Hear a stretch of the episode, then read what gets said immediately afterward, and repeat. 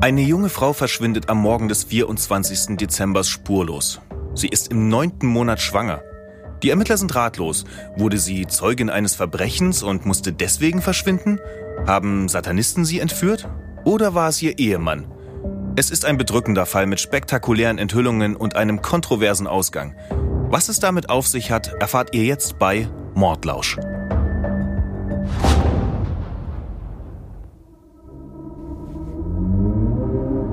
Schön, dass ihr eingeschaltet habt. Ich bin Sascha Schnabel, TV-Redakteur und Autor.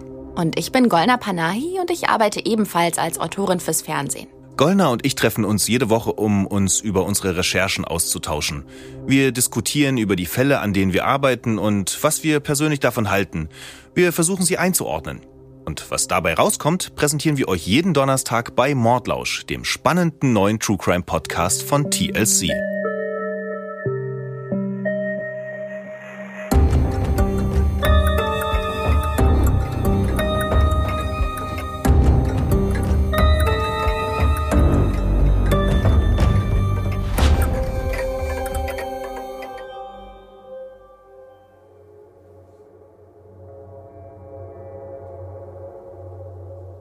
Was überzeugt eine Jury?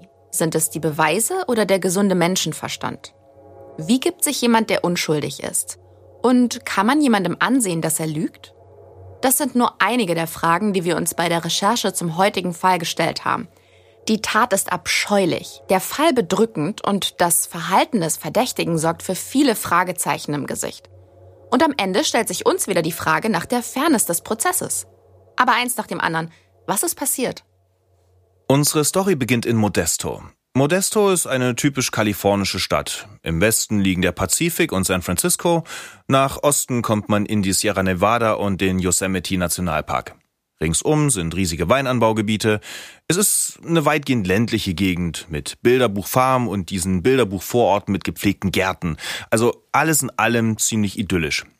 Wir sind im Jahr 2002, es ist Heiligabend. Und plötzlich geht bei der Polizei von Modesto ein Notruf ein. My daughter's been missing since this morning. She's eight months pregnant. She took her dog for a walk in the park. Mm-hmm. The dog came home with just a leash shot. Okay, what's your daughter's name? Lacey Peterson. Der Mann, den wir da gerade gehört haben, heißt Ron Gransky. Er ist der Stiefvater von Lacey Peterson und der hat Lacey als vermisst gemeldet. Lacey ist zu dem Zeitpunkt 27 Jahre alt, sie hat schulterlange brünette Haare, ist sehr attraktiv und sie ist vor allem hochschwanger. Nämlich im neunten Monat. Exakt. Wie kommt es jetzt dazu, dass ihr Stiefvater Ron Gransky sie vermisst meldet? Naja, Lacys Ehemann Scott Peterson hat ihn angerufen, nämlich weil er wissen wollte, ob Lacey schon bei ihren Eltern zum Weihnachtsessen ist. Scott Peterson ist am Morgen aus dem Haus gegangen und als er später zurückkommt, ist Lacey nicht da. Das ist merkwürdig, denn sie sind ja zum Essen verabredet. Lacey wollte eigentlich nur morgens mit dem Hund raus und sie ist ja hochschwanger. Wo also sollte sie sein, wenn nicht bei ihren Eltern? Die Eltern und Scott rufen Lacys Freundinnen an und fragen, ob die irgendwas wissen und die telefonieren dann wiederum alle anderen Bekannten ab. Aber Fehlanzeige, niemand weiß, wo Lacey ist. Alles, was man weiß, ist, dass Lacey im East Laloma Park mit dem Hund Gassi gehen wollte. Das Mysteriöse an der Sache ist nur, der Hund wird samt Leine von der Nachbarin gefunden. Der streunte da irgendwie im Viertel herum und, naja, die bringt ihn jetzt jedenfalls in den Garten von Lacys Haus. Und als sie erfährt, dass Lacey weg ist, ruft auch sie die Polizei. Okay, also eine hochschwangere Frau geht mit dem Hund Gassi, der kehrt ohne sie zurück und sie taucht bis zum Abend nicht mehr auf. Ja. Sie hinterlässt keine Nachricht, niemand weiß etwas. Ja, da klingeln die Alarmglocken, ne? Also die Polizei startet dann daraufhin eine groß angelegte Suchaktion, so richtig mit Hubschraubern, Reiterstaffel, Booten, wirklich allem, was geht. Die suchen dann den Park ab und auch die ganze Gegend um den Park herum. Und dabei helfen auch die Familie und Freunde mit. Nur, ja, leider ohne Ergebnis. So, die Polizei schaut dann natürlich auch bei den Petersons zu Hause vorbei. Denen gehört ein richtig schönes gepflegtes Haus mit schönem Garten. Das ist eine eher gehobene Wohngegend in der Nähe von eben diesem Laloma Park. Das müsst ihr euch vorstellen, die Szenerie, wie ihr sie aus unzähligen US-Serien kennt. Perfekt gemähter Rasen, Rosenhecken, wie in der Wisteria Lane. genau. Ähm, die Ermittler klopfen dann an, Scott macht ihnen auch auf und der erlaubt ihnen, sich im Haus umzusehen. Da ist wirklich alles piekfein, alles ordentlich, das Bett ist gemacht. Es gibt absolut überhaupt kein Anzeichen, dass hier irgendwas nicht stimmt oder dass es einen Einbruch oder so gegeben haben könnte. Die Beamten sehen sich dann auch die Autos an. Lacey hat so einen dunklen SUV, britische Bauart, ich sage jetzt nicht welches Modell. Scott fährt einen hellen Pickup, also auch das ist typisch für amerikanische Vorstädter und das Doofe an der Sache, auch da keine Spur. Das Einzige, was man weiß, ist, sie muss zu Fuß unterwegs sein. Ne? So viel ist klar, denn Lacey hat ihr Auto in der Einfahrt stehen lassen und auch die Schlüssel liegen noch im Haus. Die Haustürschlüssel oder die Autoschlüssel? Die Hausschlüssel. Ähm, das ist aber auch wirklich äh, relativ typisch in den USA. Da werden die, die Türen gar nicht abgeschlossen. Stimmt. Ne? Ist nicht so wie bei, bei uns, dass wir die Türen. Ich schließe die ja sogar doppelt ab, wenn ich in der Wohnung bin. Aber okay. Genau. Verstehe. Also die Polizei findet halt wirklich überhaupt keine Hinweise, jedenfalls keine offensichtlichen. Und wie das dann so ist, wenn man die nicht hat, dann muss man eben nach Indizien suchen, nach Anhaltspunkten. Die Polizei guckt sich dann eben zuerst an, mit wem hat sie es eigentlich zu tun? Was für Personen sind das? Ähm, wie sieht das Privatleben aus? Die Beziehung? In welchen Verhältnissen leben die Leute? Naja, was Lacey angeht, da hat es die Polizei relativ leicht, denn ihre Eltern und auch die Freundinnen von ihr geben ziemlich bereitwillig Auskunft. Sie beschreiben Lacey als offenen und quirligen Menschen, sie ist clever, nicht auf den Mund gefallen, ein wahres Energiebündel, ziemlich extrovertiert. Ihre Freundinnen Stacy und Renee sagen das übrigens so. Sie war kein negativer Mensch. Sie war immer gut drauf, hat sich nie beschwert. Ein fröhlicher Mensch. Sie wollte ihre Liebsten um sich herum haben und das Leben genießen. Klingt richtig sympathisch, wie eine richtig gute Freundin. Ja, allem Anschein nach war sie das auch. Auf der Highschool ist sie Cheerleaderin, ziemlich typisch für viele in ihrem Milieu. Und nach dem Schulabschluss äh, verlässt sie mit 18 Jahren Modesto und studiert Gartenbau. Den grünen Daumen hat sie wohl von der Mutter geerbt. In ihrem Studienort dann geht sie öfters mal in ein bestimmtes Café und da lernt sie Scott Peterson kennen. Der arbeitet zu der Zeit als Kellner in der Bar. Lacey hat sich dann wohl auch anscheinend Hals über Kopf in ihn verliebt und dazu gibt's eine nette Anekdote. Bei einem der ersten Dates war sie mit ihm Hochseeangeln. Dabei ist sie seekrank geworden, ihr war also speiübel und trotzdem wusste sie danach, dass es der Mann ihres Lebens werden soll. Und Scott? Naja, der stammt aus San Diego, aus der oberen Mittelschicht und er wäre um ein Haar Profigolfer geworden. Es hat dann allerdings doch nur in Anführungsstrichen zu einem Landwirtschaftsstudium gereicht aber da hat er ja immerhin seine spätere Ehefrau kennengelernt. Scott wird als Musterschüler beschrieben, als freundlichen, respektvollen und unkomplizierten Typen. Im Gegensatz zu Lacey ist Scott aber viel ruhiger und zurückhaltender, keiner, der irgendwie gern im Mittelpunkt steht. Aber es heißt ja, Gegensätze ziehen sich an. Sie die Quirlige und er der Introvertierte. Ja, ist ja auch anscheinend äh, eine ganze Zeit gut gegangen. Was Lacey und Scott aneinander finden, das erklärt uns jetzt mal der Journalist Richard Cole. Und wir hören mal, was er dazu sagt. Sie hatten beide den gleichen Traum. Sie wollten erfolgreich sein und viele Kinder haben. Sie wollten den amerikanischen Traum leben. Und das haben sie dann auch tatsächlich gemacht. Hochzeit nach zwei Jahren. Sie ziehen in Lacys Heimatstadt Modesto, wo sie eine Familie gründen wollen. Lacey arbeitet dann erstmal als Aushilfslehrerin und Scott als Manager bei einem Agrarzulieferer. Und das Wichtigste, schließlich klappt's mit dem Kinderwunsch und Lacey wird schwanger. Das perfekte Glück. Bis zum 24. Dezember 2002. So. Bei der Polizei ist Lacey Peterson nun offiziell ein Vermisstenfall und Al Brocchini hat als Ermittler die Leitung übernommen. Und der Detective sieht auch tatsächlich aus wie so der klassische Vorabendserien-Krimi-Detective. Ne? So gestärktes Hemd mit gemusterter Krawatte, kurze Haare, stechender Blick, Henry Quatrebart, so, also wirklich, naja. Dieser Albrocchini jedenfalls bittet Scott Peterson aufs Revier zu einem Gespräch, wie er es nennt. Das sollte erstmal kein Verhör sein. Der wollte nur erfahren, wer zu welcher Zeit wo gewesen ist. Wir hören mal kurz in das Verhör rein, das ja eigentlich keines sein soll. Tell me about the morning. Uh, Lacey got up and went and um, assumed had and she had some cereal for breakfast. Eats right when she wakes up, otherwise she gets sick because she's pregnant. I laid around in bed longer. I got up and uh, showered. We were watching her favorite show, Martha Stewart. Ja, also Peterson erklärt hier, dass Lacey aufgestanden ist, um zu frühstücken, weil ihr sonst schlecht geworden wäre, ne, wegen der Schwangerschaft. Er ist dann später aufgestanden, war duschen und danach haben sie ferngesehen. Martha Stewart, diese berühmte Fernsehköchin, die perfekte Hausfrau, die Lacey ja vermeintlich auch sein wollte. Um 9.30 Uhr hat er dann Lacey das letzte Mal gesehen. Er ist selbst zum Angeln gefahren. Sie wollte mit dem Hund raus und danach das Feiertagsfrühstück vorbereiten. Peterson fährt jetzt also in seinen Lagerraum, um da sein Boot zu holen. Dann ist er nach Berkeley gefahren, Berkeley ist eine Küstenstadt an der San Francisco Bay. Von Modesto, wo Lacey und Scott leben, sind es rund 120 Kilometer bis nach Berkeley, also rund anderthalb Stunden Autofahrt. Ist für einen Angelausflug jetzt auch nicht die kürzeste Strecke. Dort startet er dann jedenfalls aufs Meer und bleibt anderthalb Stunden auf dem Wasser. Vom Boot aus hinterlässt er Lacey noch eine Nachricht und schließlich kehrt er nach Hause zurück. Lacey ist aber nicht da. Ich finde ja, dass Scott Peterson sich den Beamten gegenüber extrem kooperativ zeigt. Und wie du ja vorhin schon erwähnt hattest, hat er die Spurensicherung ohne Anstalten ins Haus gelassen.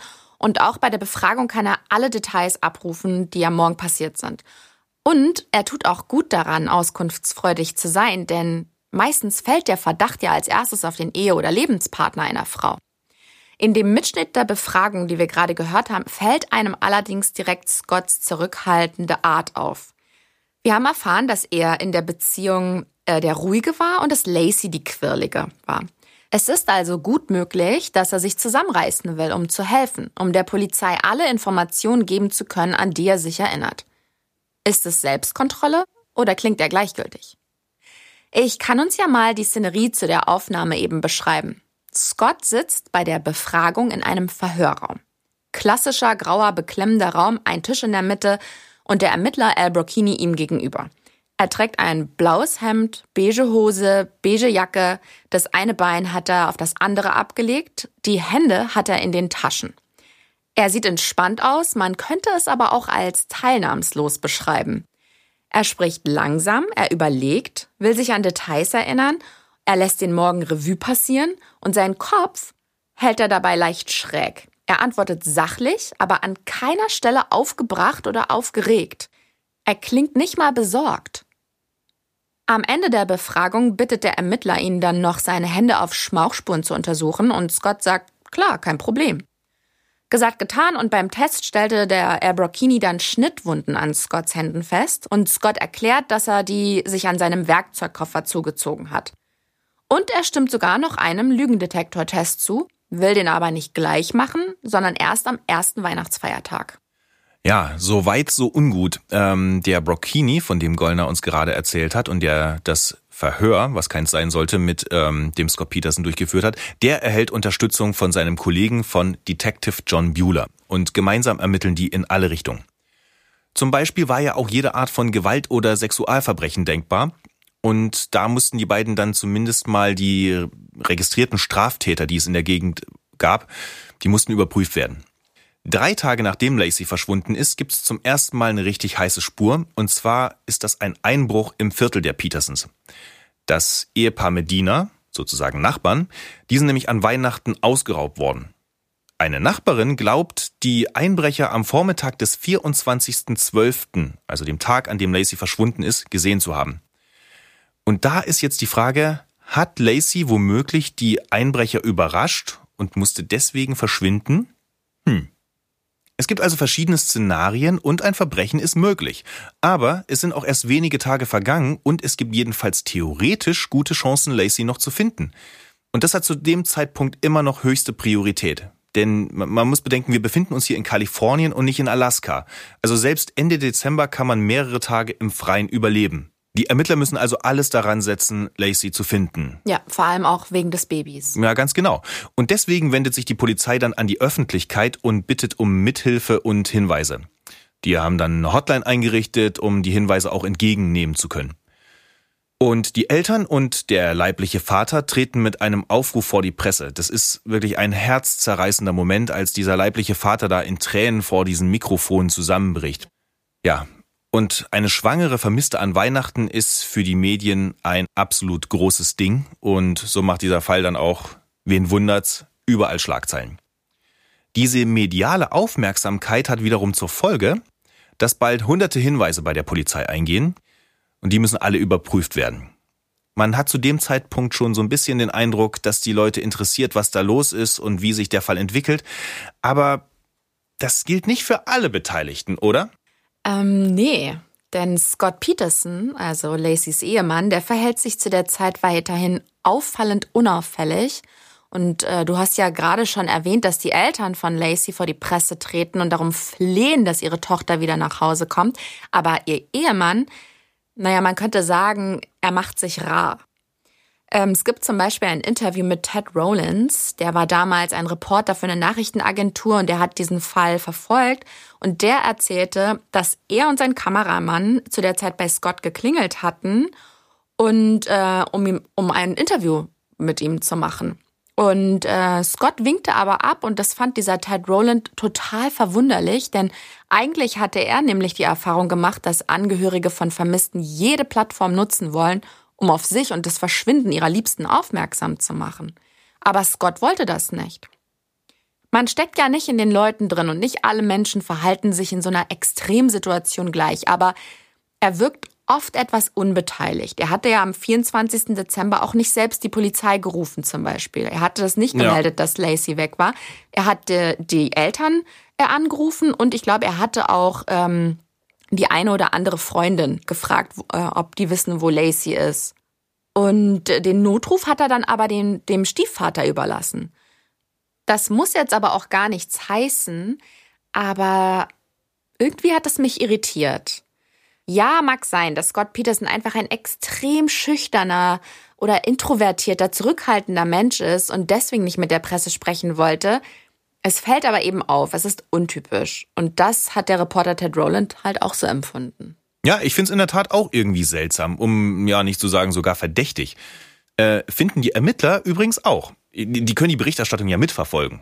Die sitzen ja nicht in ihrem Büro die ganze Zeit, sondern die haben ja auch mal den Fernseher an und äh, denen fällt das auch auf. Und äh, weil der Scott Peterson zusätzlich auch noch den Lügendetektortest dann ablehnt, gilt er für die Polizei dann auch fortan als Verdächtiger. Die wenden sich dann wieder an die Öffentlichkeit, diesmal aber um festzustellen, wie wasserdicht sein Alibi ist. Scott Peterson fährt einen Pickup, Baujahr 2002, bronzefarben. Wir müssen wissen, ob jemand das Boot oder den Anhänger in der Nähe des Hafens gesehen hat, um Mr. Petersons Aussage zu überprüfen. Ja, mit so einem Aufruf an die Öffentlichkeit wollen die Ermittler vor allem mögliche Zeugen in und um Berkeley ansprechen, also den Ort, wo Scott angeblich mit dem Boot aufs Meer hinausgefahren ist. Es geht ihnen in erster Linie um Hinweise und Anhaltspunkte. Aber mit so einem Statement erklären sie natürlich gleichermaßen, dass sie Scott verdächtigen, auch wenn sie das so nicht einräumen können. Allerdings stehen die Ermittler mit ihrem Verdacht anfangs ziemlich allein da, oder Gollner? Ja, das stimmt, denn sowohl die Eltern von Scott als auch die von Lacey sind der festen Überzeugung, dass Scott Peterson unter keinen Umständen was mit dem Verschwinden von Lacey zu tun haben kann. Und das weiß man übrigens, weil die Presse diesen Fall extrem aktiv verfolgt hat hattest du ja auch schon bereits erwähnt. Das Interesse war enorm. Deswegen gibt es zum Beispiel Interviews von Scotts Mutter, in dem sie sich vehement über die Anschuldigungen gegen ihren Sohn beschwert und sie vergleicht die Situation mit Nazi-Deutschland oder der Sowjetunion. Absolut krass. Und Lacys Mutter sagt äh, ebenfalls in die Kamera, dass Scott und Lacey ein Team sind und jeder, der sie kennt, wüsste das. Der Einzige, der sich eben nicht zu Wort meldet, ist Scott selber. Und vielleicht ist das auch nur verdächtig, weil sein Verhalten im Kontrast zu den anderen Angehörigen steht. Aber wir werden auch noch eine andere Seite von Scott Peterson kennenlernen. In der Tat, der ganze Fall nimmt dann nämlich erst so richtig an Fahrt auf und das liegt an einer damals 27-jährigen Heilmasseurin. Die heißt Amber Fry und lebt in Fresno. Fresno ist rund 160 Kilometer von Modesto entfernt. Mit dem Auto sind das gute zwei Stunden. Amber Fry ist wie Lacey sehr hübsch, hat lange blonde Haare und strahlend blaue Augen. Also das komplette Gegenteil von Lacys Aussehen. Optisch erstmal das Gegenteil, aber wie gesagt, beide sehr attraktiv, genau. Außerdem hat Amber eine kleine Tochter. Und ein Freund von ihr stellt ihr im November 2002 einen Mann vor. Und daraus entspinnt sich dann auch sofort eine heiße Romanze. Amber hat jetzt also einen Freund und den stellt sie auch ihrer Tochter vor, die ihn wohl total super findet. Ne? Die gehen zusammen spazieren und sie nimmt dann auch äh, diesen neuen Freund gleich an die Hand und Amber äh, findet das auch total süß. Das Ganze geht ungefähr zwei Monate lang gut. Dann nämlich kommt der Freund vorbei, also derjenige, der Amber mit diesem Mann verkuppelt hat, und der hat einen Zeitungsartikel dabei. Was in diesem Artikel steht, das erzählt uns die gute Amber jetzt mal selbst. Es war ein Bericht über eine vermisste schwangere Frau. Und scheinbar war Scott Peterson ihr Ehemann. Und das ist offenbar derselbe Scott Peterson, mit dem Amber Fry seit kurzem liiert ist.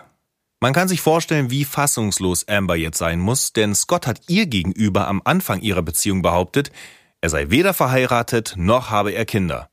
Und Amber tut das einzig Richtige in dem Moment und informiert die Polizei. Und dann wird's richtig spannend. Ganz genau, denn auf so eine Information haben die Ermittler die ganze Zeit gewartet. Al Brocchini hatte ja schon von Anfang an so ein Gefühl. Und das machte er übrigens auch daran fest, dass Scott sich ebenso emotionslos gab. Aber zurück zu Amber Fry.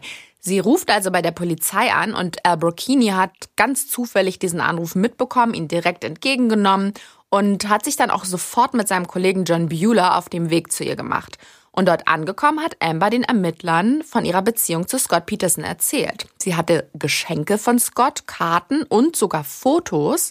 Und zwar von der vergangenen Weihnachtsfeier. Die war also ein paar Tage her wahrscheinlich. Für Amber war also völlig klar, dass die Beziehung mit Scott was Ernstes ist, dass es auf was Festes hinausläuft. Und genauso sehen das auch die Ermittler. Das Foto von Amber und Scott Arm in Arm auf der Weihnachtsfeier hat sie überzeugt. Ab da an ist am Verdacht auch nichts mehr zu rütteln. Scott hat Lacey betrogen. Der muss auch was mit ihrem Verschwinden zu tun haben. Ja, besonders verdächtig ist ein Gespräch, das Amber und Scott Mitte Dezember führen. Da räumt Scott nämlich unter Tränen ein, dass er Amber angelogen hat und dass er schon einmal verheiratet gewesen ist. Und dass er jetzt das erste Weihnachten ohne seine Frau. Amber denkt sich nur, naja, die Frau ist vielleicht bei einem Unfall oder an einer Krankheit gestorben und sie hat eigentlich eher Mitleid mit Scott. Dieses Gespräch findet zwei Wochen bevor Lacey verschwindet statt. Woher also weiß Scott Peterson schon zwei Wochen vorher, dass er Lacey verlieren wird? Hat er sich da jetzt einfach nur ungeschickt ausgedrückt? War das nur Zufall? Oder steckt da mehr dahinter? Um das nochmal kurz festzuhalten. Lacey ist jetzt seit nicht mal einer Woche weg. Es wird weiterhin fieberhaft nach ihr gesucht. An der Hotline nehmen Beamte weiterhin Hinweise entgegen. Die Eltern und Freunde hoffen nach wie vor, dass es Lacey und dem Baby gut geht und sie wieder auftaucht, dass quasi ein Weihnachtswunder geschieht. Und dann stellt sich mit einem Mal der Ehemann als einer heraus, der ein geheimes Doppelleben führt. Ich meine klar, dass sich da ein ganz unguter Verdacht erhärtet. Die Ermittler überlegen sich dann einen Plan, bei dem Amber Fry ihnen helfen soll. Ja, und dieser Plan hat es in sich. Die wollen nämlich Ambers Telefonleitung anzapfen. Amber sagt den Detectives, dass Scott sich immer noch täglich bei ihr meldet. Er ruft sie jeden Tag an, obwohl seine hochschwangere Frau immer noch vermisst wird. Und natürlich wollen die Detectives wissen, was der ihr am Telefon Schönes erzählt. Und sie hoffen natürlich, dass Amber Scott irgendwie zu einem Geständnis verführen kann. Der erste Anruf bricht dann aber wohl ab, aber dann meldet er sich am 31. Dezember wieder und dieser Anruf naja, da klappt einem die Kinnlade runter, aber hört mal selbst. Emma, hey, Happy New Year's. Happy New Year. I'm uh, near the Eiffel Tower. New Year's celebration is unreal. The crowd is huge.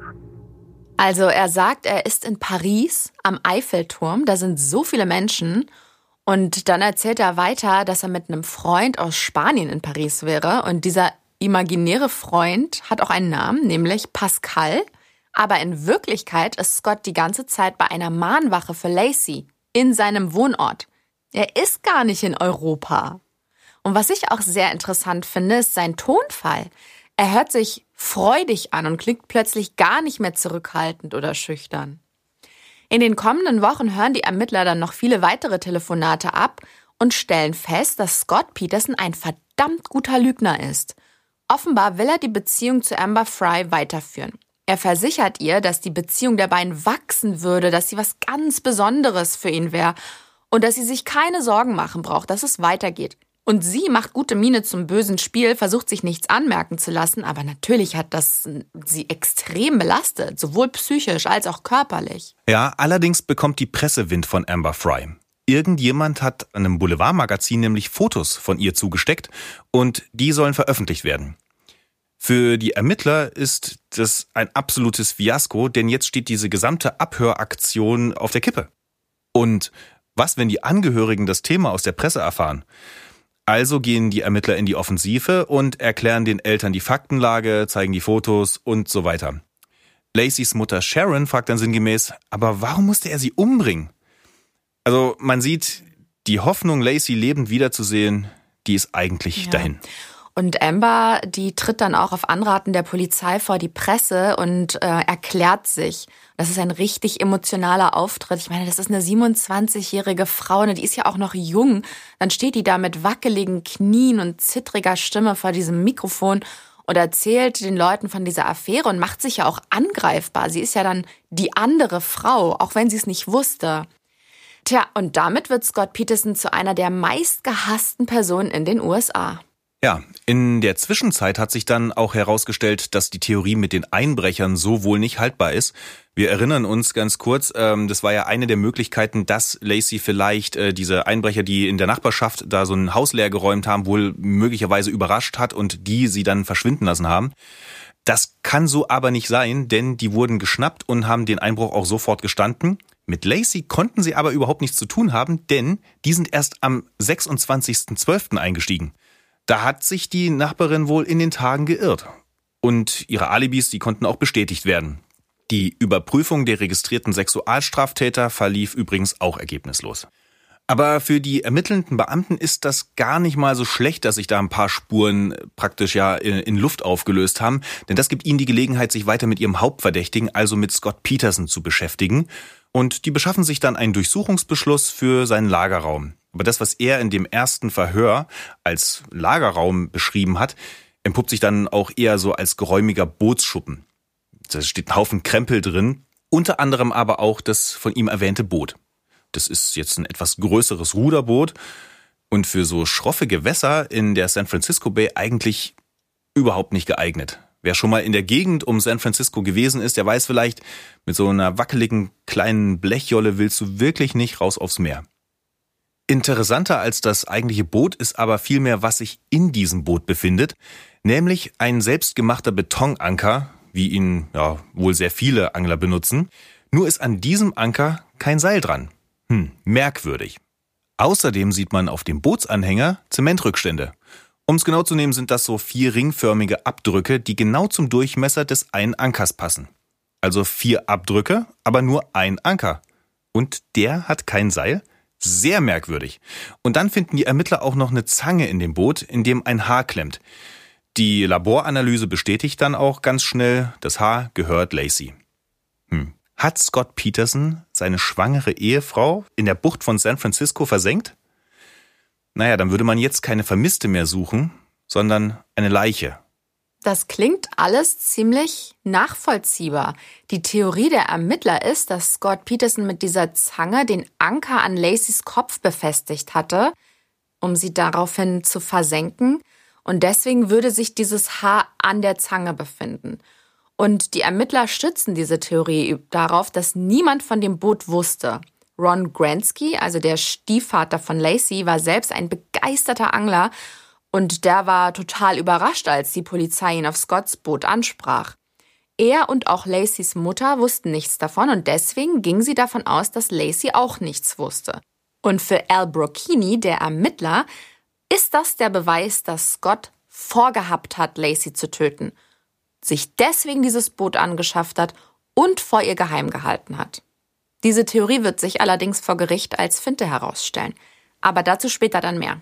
Was übrigens zu Scotts verdächtigem Verhalten auch passt, schon im Januar 2003 hat er Lacys Auto verkauft und sich Angebote für das Haus eingeholt.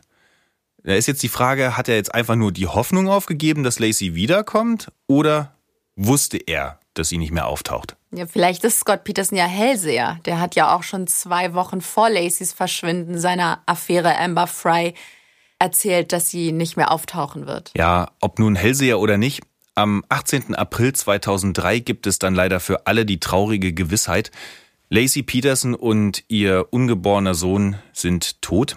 Die Leichen der beiden wurden nämlich innerhalb von zwei Tagen an zwei verschiedenen Orten in der Nähe von Berkeley an Land gespült. Lacys Körper ist stark zersetzt, ihr fehlen der Kopf, die Unterarme und die Beine. Außerdem die inneren Organe. Da hatten sich also womöglich im Wasser lebende Tiere daran zu schaffen gemacht. Der Leichnam von dem Baby ist besser erhalten. Seine Haut ist so gut wie gar nicht zersetzt. Der Junge hat noch die Nabelschnur dran. Laut Autopsiebericht ist das Kind wohl durch den Zersetzungsprozess aus dem Uterus gelangt und zwar erst kurz bevor es an Land gespült wurde. Lacey hat außerdem zwei gebrochene Rippen, aber wie es dazu kam, das kann die Gerichtsmedizin nicht erklären. Für die Ermittler jedenfalls ist die Sache nun endgültig klar. Es gibt zwei Leichen und genügend Indizien, die gegen Scott Peterson sprechen, also müssen sie ihn festnehmen. Die Polizei ortet dann sein Handy und schließlich können sie ihn auf dem Highway stellen. Und da, Überraschung, Scott hat sich verändert. Er trägt jetzt Bart und hat sich die Haare blondiert. In seinem Auto befinden sich außerdem mehrere Handys, der Führerschein seines Bruders, über 10.000 Dollar in Bar, Wechselklamotten und Camping-Equipment. Das sieht also ganz danach aus, dass er versucht hat, sich nach Mexiko abzusetzen. Gut, das alles kann man vielleicht noch irgendwie erklären, mit viel gutem Willen. Aber was dann beim Verhör passiert, das hat nochmal eine ganz andere Qualität. Ja, das stimmt. Äh, also die Detectives bringen den vermeintlich Flüchtigen ins Gefängnis von Modesto und Scott fragt sie, ob die Leichen bereits gefunden wurden. Und der Beamte bejaht die Frage, die Laborergebnisse hatten es bestätigt und John Bueller, einer der leitenden Ermittler in dem Fall, ist wieder einmal nicht mit Scotts Reaktion zufrieden, denn Scott schnieft daraufhin nur kurz und das war's. Und der Polizist sagt aber, dass jemand bei einem Verlust, bei so einem Verlust viel offensichtlicher reagieren müsste, dass man die Trauer sehen müsste. Und dann machen die eine Pause und bieten Scott Peterson auch an, ihm was vom Burgerladen mitzubringen. Und der bestellt einen Double Cheeseburger mit Pommes und einem Vanillemilchshake. Und Detective Bueller meinte dann mal in einem Interview, dass er schon so viele trauernde Menschen gesehen hat, aber eben noch niemand, der direkt nach dieser, nach so einer Todesbotschaft noch Appetit hatte. Und es passt ja auch zu Scott Petersons Verhalten davor. Er hat ja weder Lacey als vermisst gemeldet, noch hat er sich an die Presse gewandt. Er hat sogar seine Affäre weitergeführt. Zwar nur telefonisch, aber dafür mit besonders viel Fantasie. Naja, und am Ende hat er eben auch noch irgendwie kalt und herzlos reagiert, obwohl gerade herausgefunden wurde, dass seine vermisste Frau nun seine tote Frau ist und sein Kind ebenfalls tot ist. Ja, also ich kann total verstehen, dass die Detectives das verdächtig finden. Ich finde es auch sehr verdächtig. Und ich bin mir sicher, dass es eine ganze Reihe von Leuten ebenso verdächtig finden und, oder zumindest untypisch. Ja, geht mir ja auch nicht anders, aber ich habe beispielsweise bei meinen Recherchen gelesen, dass Menschen gar keine guten Lügendetektoren sind. Es gibt eine ziemlich bekannte und auch oft zitierte Studie, ähm, die sagt, die Wahrscheinlichkeit liegt gerade mal bei 54 Prozent, dass ein Mensch eine Lüge am Verhalten einer Person ausmachen kann. Es ist also bloß eine 50-50 Chance, dass man mit seiner Einschätzung recht hat. Und dabei ist es völlig egal, und das finde ich besonders interessant, ob der Beurteilende eben ein Polizist ist, also jemand mit Erfahrung in solchen Dingen, oder mhm, ja. ein Bäcker. Ich packe euch mal den Link zu dieser Studie in die Show Notes, falls jemand das mal nachlesen möchte. Weißt du, was ich mich an der Stelle frage, ist, wie gut lassen wir uns eigentlich täuschen? Und wie gut ist diese Menschenkenntnis, die wir uns ja so selber zuschreiben, wie gut ist die eigentlich wirklich? Also, wenn das so einfach ist, dann sich ja täuschen zu lassen. Ich fand das auch total beeindruckend, denn ich, ich denke ja von mir selbst auch, dass ich einer Person ansehen kann, ob sie lügt oder nicht. Ja, aber offensichtlich ist das nicht so. Nee. Kannst du, Golna, kannst du bitte nochmal ganz kurz zusammenfassen, was wir bisher jetzt eigentlich wissen? Eigentlich ja nur, dass Scott Peterson untreu ist, dass er am Morgen von Lacys Verschwinden zum Angeln rausgefahren ist, dass er sich während der gesamten Suche nicht an die Medien gewandt hat stattdessen den Kontakt zu seiner Affäre aufrechterhalten hat. Ja, besonders krass. Dass er bei der Befragung ein oder bei den Befragungen einen entspannten oder unbeteiligten Eindruck macht und dass in seinem Lagerraum Hinweise gefunden wurden, nämlich ein Haar von Lacey und Abdrücke von Zementankern, die allerdings verschwunden zu sein scheinen. Abgesehen davon wissen wir nun, dass Scott sich anders verhält als die meisten Trauernden oder so wie wir uns das vorstellen. Und natürlich nicht zu vergessen, dass Lacey und ihr ungeborener Sohn tot an Land gespült wurden. Wie ging es dann weiter? Naja, Scott wird dem Richter vorgeführt und von der Staatsanwaltschaft des zweifachen Mordes mit einer besonderen Schwere der Tat angeklagt. Die Strafverfolger fordern dann auch die Todesstrafe. Scott Peterson selbst plädiert auf unschuldig. Der heuert dann den Staranwalt Mark Garrigos an, und dieser Anwalt hat unter anderem Winona Ryder vertreten und Michael Jackson im Kindesmissbrauchsverfahren verteidigt. Garagos ist dann derjenige, der vor die Presse tritt und vor Gericht die Show bestimmt. Scott Peterson hat aber noch einen zweiten Anwalt und das ist Matt Dalton und der sucht nach entlastenden Indizien und Beweisen. Tja, nun haben es die Anwälte mit einem vermeintlichen Doppelmord zu tun und es geht um Petersons Leben. Es ist also klar, dass sie vor Gericht den Geschworenen etwas wirklich Beeindruckendes präsentieren müssen und das gelingt ihnen dann auch tatsächlich, eine Story zu finden. Und zwar wurde seinerzeit in Modesto gegen eine satanistische Gruppe ermittelt. Diese Gruppe hatte eine Frau aus Scotts und Lacys Nachbarschaft entführt und vergewaltigt. Und diese Frau, das haben sie der gesagt, soll an Weihnachten in der Zeitung über einen Mord lesen. Also die haben dir erzählt, dass quasi an Weihnachten ein Mord passieren würde. Wenn es denn so war, wäre das schon wirklich eine Spur, der man unbedingt mal nachgehen müsste. Noch auffälliger ist aber ein anderes Verbrechen, das uns dieser Verteidiger Matt Dalton, von dem ich gerade erzählt habe, dass er uns jetzt mal beschreibt. Madeline Hernandez verschwand sechs Monate vor Lacey und wurde ohne Hände, Füße und Kopf gefunden. Sie waren beide im neunten Monat und wurden am gleichen Ort angespült. Die Morde könnten miteinander zu tun haben. Und auch wenn das jetzt ein bisschen abstrus klingen mag, äh, diese beiden Fälle mit Lacys Verschwinden und mit Lacys Tod in Verbindung zu bringen, zeigt das eigentlich ganz gut, worum es den Verteidigern von Scott Peterson eigentlich geht, nämlich darum, die Schwächen der Anklage aufzuzeigen. Ihrer Meinung nach, also der Meinung der Verteidiger nach, steht diese ganze Mordtheorie auf sehr, sehr dünnem Eis. Und es sind ja auch wirklich wichtige Fragen offen. Na, wie ist Lacey ums Leben gekommen? Wo ist die Tatwaffe? Gibt es Zeugen? Und ganz wichtig für meine Begriffe, was soll eigentlich das Motiv von Scott Peterson gewesen sein, seine Ehefrau und Mutter seines Sohnes zu töten?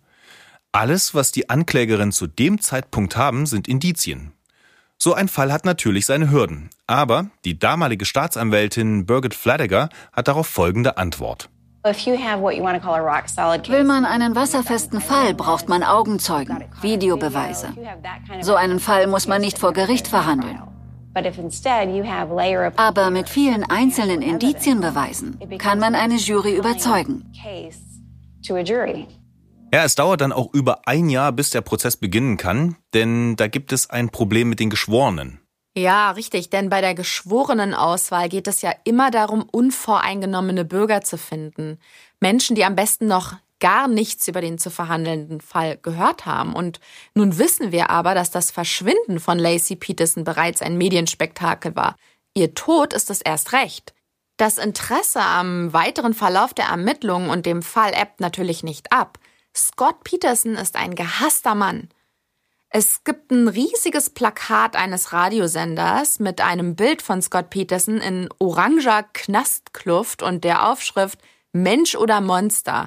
Man kann sich ja vorstellen, wie viele Leute in Kalifornien täglich an diesen Plakaten vorbeifahren. Wie sollte denn bei so einer medialen Präsenz irgendwer unvoreingenommen sein? Und genau so argumentierte auch Scott Petersons Verteidiger Mark Garagos vor der Geschworenenauswahl, um die Hauptverhandlung verlegen zu lassen.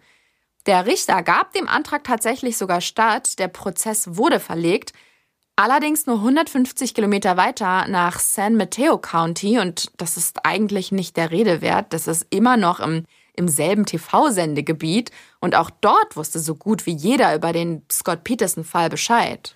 Naja, wie dem auch sei, am 1. Juni 2004 beginnt die Verhandlung dort im San Mateo County. Ähm, für die Staatsanwaltschaft übernimmt Rick DiStasso das Wort und der meint, es geht in dem Fall nur um gesunden Menschenverstand. Der kommt dann auch gleich zum Motiv. Seiner Meinung nach war Scott Peterson unglücklich in seiner Ehe und mit seinem Leben generell. Vater wollte er irgendwie auch nicht werden und deswegen sei der Mord an seiner Frau und dem ungeborenen Kind der einzige Ausweg gewesen. Tja. Er weist auf das Lügengespinst hin, das Scott konstruiert hat, also damit ist diese Sache mit Amber Fry gemeint, und seine vermeintlich falschen Angaben beim Polizeiverhör. Das ist jetzt für ein Eröffnungsplädoyer nicht schlecht, aber man muss sagen, die Verteidigung macht das viel cleverer und die Anwälte von Scott Peterson sind auch besser vorbereitet. So räumt nämlich der Mark Garagos ganz unverblümt ein, dass Scott außereheliche Affären hatte. Neben Amber gab es da wohl noch andere Frauen. Der sei ein Betrüger, der sei ein Pflegel, also der beschimpft ihn vor Gericht regelrecht.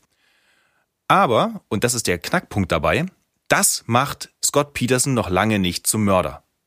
Und diese vermeintlichen Falschaussagen, die kann er dann auch widerlegen. Da ging es darum, was Scott und Lacey am Morgen des Verschwindens im Fernsehen gesehen hatten, diese Martha Stewart Show. Aber das würde jetzt zu sehr ins Detail gehen. Also der zeigt im Prinzip, dass die Ermittler bei ihrer Arbeit einen Tunnelblick hatten. Und die haben verschiedene Spuren ignoriert und sich ihre Beweise so zurechtgelegt, dass sie gegen Scott Peterson sprechen. Und dann macht dieser Mark Garrigus eine sehr gewagte Ankündigung. Er will nämlich beweisen, dass Lacey noch am Leben war, als Scott zum Angeln gefahren ist. Sein Mandant würde am Ende des Prozesses als freier Mann aus dem Gerichtssaal gehen. Ja gut, das dürfte bei den Geschworenen einen gewaltigen ersten Eindruck hinterlassen haben und bei der Anklage womöglich auch. Nach den Eröffnungsplädoyers geht's dann in die Beweisführung und da will die Anklage Scotts Alibi zunichte machen. Die Ankläger lassen den Stiefvater Ron Gransky aussagen und der meint, niemand in der Familie wusste, dass Scott ein Boot oder sogar ein Bootsschuppen hat. Wie wir vorhin schon erfahren haben, ist Ron Gransky selbst ein begeisterter Angler und da ist es doch umso verwunderlicher, dass der Schwiegervater und sein Schwiegersohn sich niemals über ein Boot unterhalten haben sollen. Ich meine, das wäre doch wirklich naheliegend, ne? dass der Sohn dann zum Vater sagt, hey, ich habe ein neues Boot, willst du da mal mitkommen oder irgendwas, aber nichts dergleichen. Das kann ja quasi nur bedeuten, dass Gott etwas verheimlichen wollte. Gut, das Boot hat er auch erst im Dezember 2002 gekauft und auch bar bezahlt. Zwei Wochen vor Lacys Verschwinden war das. Im Bootsschuppen hat die Polizei bei der Durchsuchung auch einen Computer entdeckt und diesen analysiert. Jedenfalls den Internetsuchverlauf. Und dabei kam heraus, dass Gott im Internet die Strömung in der San Francisco Bay recherchiert hat. Angler würden jetzt wahrscheinlich sagen, ja, das machen Angler ebenso, die wollen ja wissen, wo sich die Fische aufhalten. Aber in dem Fall sehen die Ermittler darin einen Beweis, dass er eine Leiche verschwinden lassen wollte. Wir erinnern uns aber, das vielleicht wichtigste Beweisstück sind die Haare von Lacey, die die Spurensicherung ebenfalls im Bootsschuppen gefunden hat. Und zwar klemmten die in einer Zange. Das ist an sich schon auffällig. Aber die Eltern von Lacey beteuern, dass ihre Tochter nichts von dem Bootsschuppen wusste und somit auch nie dagewesen ist. Wie also kommen dann ihre Haare dahin? Hat Scott diese Zange vielleicht benutzt, um einen der Betonanker, die ja verschwunden sind, an Lacys Hals zu befestigen? Und hat er ihr dabei ein paar Haare ausgerissen? Das ist die Theorie von Al Brocchini. Und der sagt auch für die Staatsanwaltschaft vor Gericht aus. Die Verteidigung holte dann aber beim Kreuzverhör zum Gegenschlag aus und Al Brocchini, der wusste sogar im Voraus, dass Garagos was gegen ihn in der Hand hatte. Er wurde vorgewarnt, aber er wusste nicht, was es war. Aber das wird sich jetzt gleich im Kreuzverhör herausstellen, denn Matt Dalton vom Verteidigerteam hatte etwas sehr Interessantes herausgefunden. Die Vermieterin von Scotts Lagerraum, also diesem Schuppen, wo das Boot untergebracht war, hatte Lacey zwei Tage vor ihrem Verschwinden gesehen. Sie war mit Scott dort und hat die Toilette benutzt. Und wenn sie im Lagerraum war, wusste sie erstens vom Boot und zweitens könnte das erklären, warum ihr Haar im Schuppen gefunden wurde.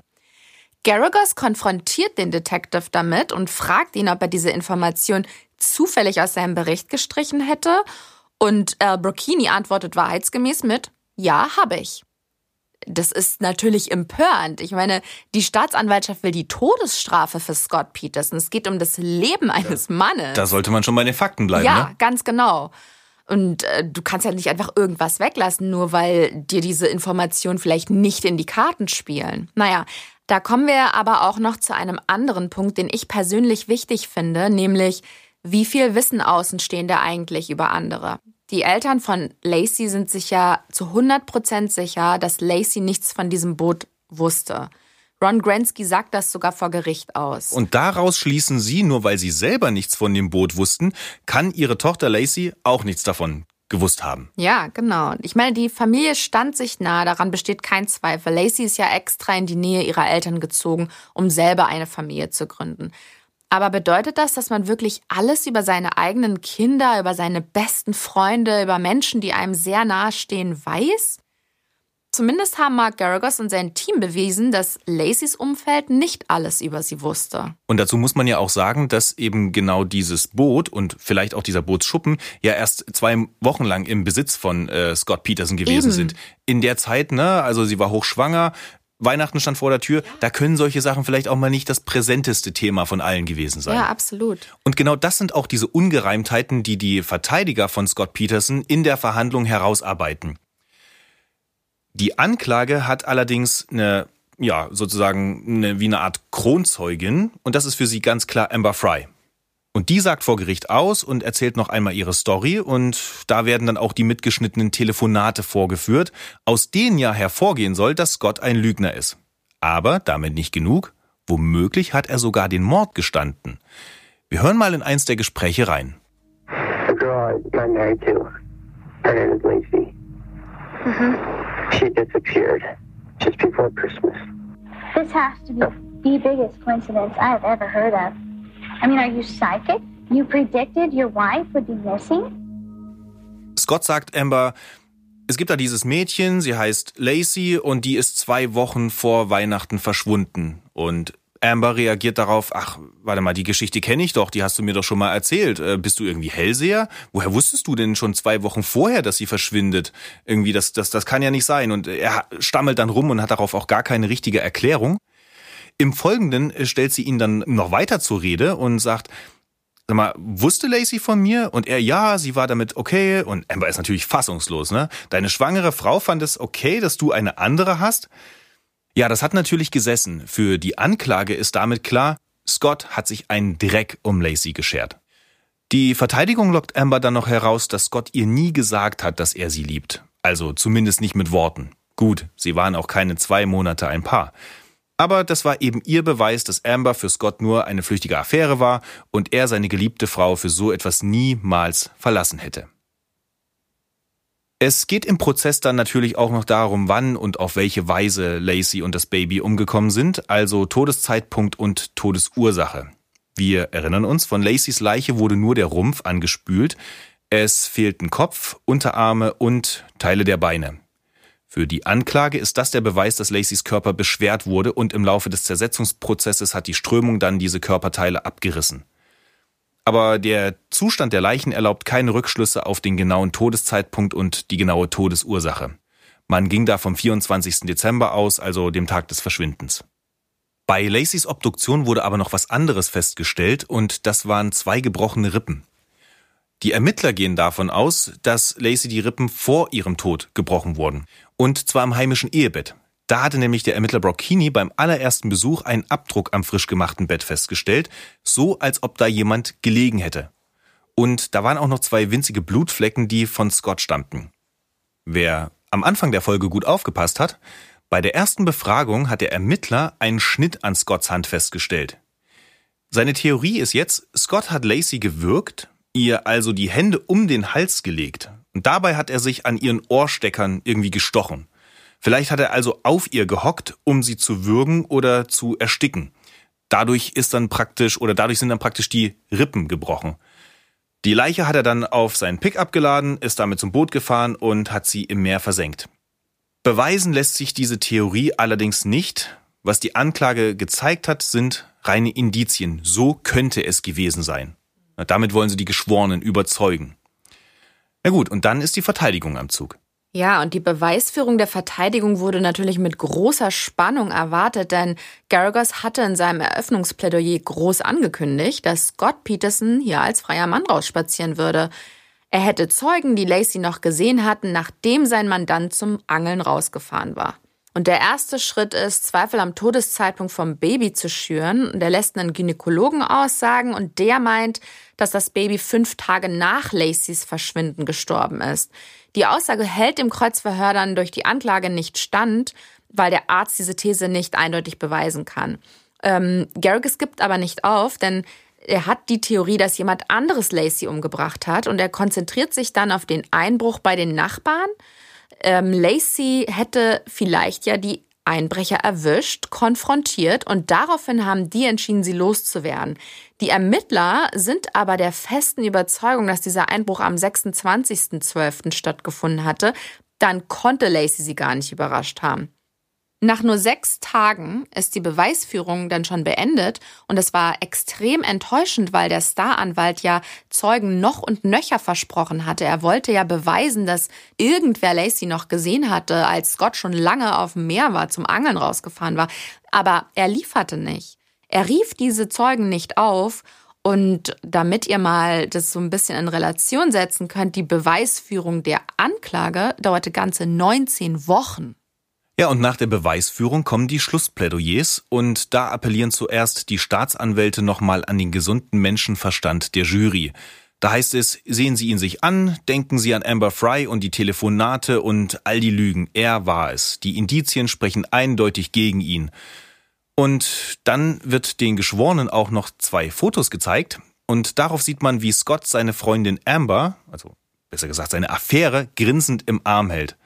Und zwar auf ihrer Weihnachtsfeier. Das andere Foto stammt vom selben Abend und da sieht man die hochschwangere Lacey auch auf einer Feier, aber allein. Denn Scott war an dem Tag ja bei Amber. Ja, und die Verteidigung wollte das genaue Gegenteil von der Jury. Sie sollten nur auf die Beweise sehen und dann entscheiden, ob die ausreichen, um Scott Peterson schuldig zu sprechen. Garrigos betonte wieder, dass Scott ein Flegel ist, ein Fremdgänger, aber nichts dafür spricht, dass er seine Frau getötet hat.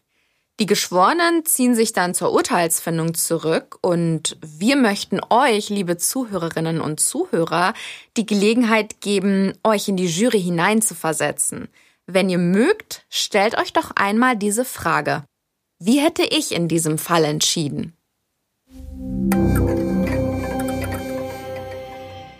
Ja, ich bin ja eigentlich sehr gespannt, äh, was unsere Publikumsjury für ein Urteil gefällt hat. Aber wichtig ist erstmal, was die Geschworenen im tatsächlichen Fall für ein Urteil gefällt haben. Und das hört ihr jetzt. State of California versus Scott Peterson. We, the jury in the above entitled cause, find the defendant Scott Lee Peterson guilty of the crime of murder of Lacey Denise Peterson. Ja, ich glaube, das ist deutlich. Äh, Scott Peterson wird hier des Mordes an Lacey und des Totschlags an ungeborenen Sohn für schuldig befunden. Die Staatsanwaltschaft hatte ja die Todesstrafe gefordert und auch darüber entscheiden in den meisten US-Staaten die Geschworenen. Man kann sich vorstellen, wie schwer sowas sein muss. Einer, der damals in der Jury saß, Michael Belmessieri, drückt das so aus. Wir sollten über das Leben eines Mannes entscheiden. Das steckt man nicht einfach weg. Das sage ich Ihnen. Manche von uns haben es nicht ertragen. Es war die Hölle. Im März 2005 steht die Strafe dann auch endgültig fest. Scott Peterson wird zum Tod verurteilt. Allerdings wird die Strafe im August 2020 zu lebenslanger Haft herabgestuft, denn da hatte es Verfahrensfehler in Bezug auf die Auswahl der Geschworenen und ihre Einstellung zur Todesstrafe gegeben. Scott Peterson wurde also nicht hingerichtet. In Kalifornien wurde die Todesstrafe ohnehin im Jahr 2006 das letzte Mal vollstreckt. Praktisch alle Insassen im Todestrakt warten seitdem auf ihre Hinrichtung, wobei nicht ganz, denn seit 2019 ist sie im Bundesstaat per Dekret sogar ganz gestoppt worden. Es wird da also niemand mehr hingerichtet. Ja, Gollner, Schuldspruch für Scott Peterson. Wie siehst du die Sache? Wie hättest du dich entschieden? Das kann ich nicht wirklich beantworten. Ich bin froh, dass ich nicht entscheiden musste, denn für meinen Geschmack äh, hatte der Fall viel zu viele Ungereimtheiten und ich finde, dass die Ermittler sich viel zu sehr auf Scott Peterson eingeschossen hatten und auch die Staatsanwaltschaft hat vor Gericht so viele Indizien gezeigt, die von der Verteidigung widerlegt werden konnten, da hat sie am Ende äh, die Jury einfach gebeten, auf ihren gesunden Menschenverstand zu hören. Ja, okay, aber was ist denn mit den Beweisen? Es gab keine forensischen Beweise, es gab ja nicht mal ein Motiv. Ich kann ja verstehen, dass man so einen Fall unbedingt lösen will, gerade weil es so ein schreckliches Verbrechen war. Und natürlich verlangt auch die Öffentlichkeit, dass der Fall gelöst wird. Aber wird man so auch dem Opfer gerecht und den Angehörigen, wenn man nur in eine Richtung ermittelt? Naja, also es wurde ja auch gar nicht nur in eine Richtung ermittelt. Es wurden ja auch, es kam ja auch eine Sexualstraftat in Frage und da wurden ja auch mögliche potenzielle Gewalttäter wurden ja auch überprüft. Und na, wir hatten auch die Geschichte mit diesem Einbruch, auch wenn die nun wirklich für meine Begriffe ein bisschen an den Haaren herbeigezogen war. Am Ende des Tages war es ein Indizienprozess. Das hat die Staatsanwältin beschrieben. Und in einem Indizienprozess geht es nun mal darum, dass man keine handfesten Beweise hat. Sonst bräuchte man diesen Prozess in der Art ja gar nicht führen. Diese Indizien haben allerdings, so sehe ich das jedenfalls, schon deutlich gegen Scott Peterson gesprochen, denn er hatte, das darf man auch nicht vergessen, immerhin die Gelegenheit gehabt, die Mittel, um seine Frau zu töten und man bedenke den Fundort. Wie soll denn Lacey Peterson per Fuß oder durch Zufall da in diese, in diese Bucht in der Nähe, in der Nähe von Berkeley gekommen sein? Also, äh, das sind schon einige Dinge, die für meine Begriffe dann am Ende doch gegen ihn sprechen. Nicht zuletzt auch, weil er ja nie irgendeine Form von Trauer oder Reue gezeigt hat. Ähm, mal ganz davon abgesehen, dass er natürlich auch so eine Art Doppelleben hatte und, und ein notorischer Lügner gewesen ist. Das sind alles Dinge, die jetzt nicht unbedingt ihn entlasten. Tja, aber Goldner, mal davon abgesehen, was, was bleibt sonst noch übrig von diesem Fall? Ja, ein Gutes hatte der Fall und das ist ein Gesetz, das im Jahr 2004 erlassen wurde, das Unborn Victims of Violence Act, das auch als Lacey und Connors Law bekannt geworden ist. Das Gesetz sagt, dass bei einem Gewaltverbrechen gegen eine schwangere Frau, bei der das ungeborene Kind zu Schaden kommt, dieses Verbrechen als zwei eigenständige Straftaten gehandelt werden, nämlich das Verbrechen gegen die Frau und das Verbrechen gegen das Kind. Eine Tat, bei der eine schwangere Frau getötet wird und ihr Kind deswegen auch ums Leben kommt, kann als Doppelmord verfolgt werden. Ja, ist natürlich leider nur schade, dass dafür erst zwei Menschen sterben mussten.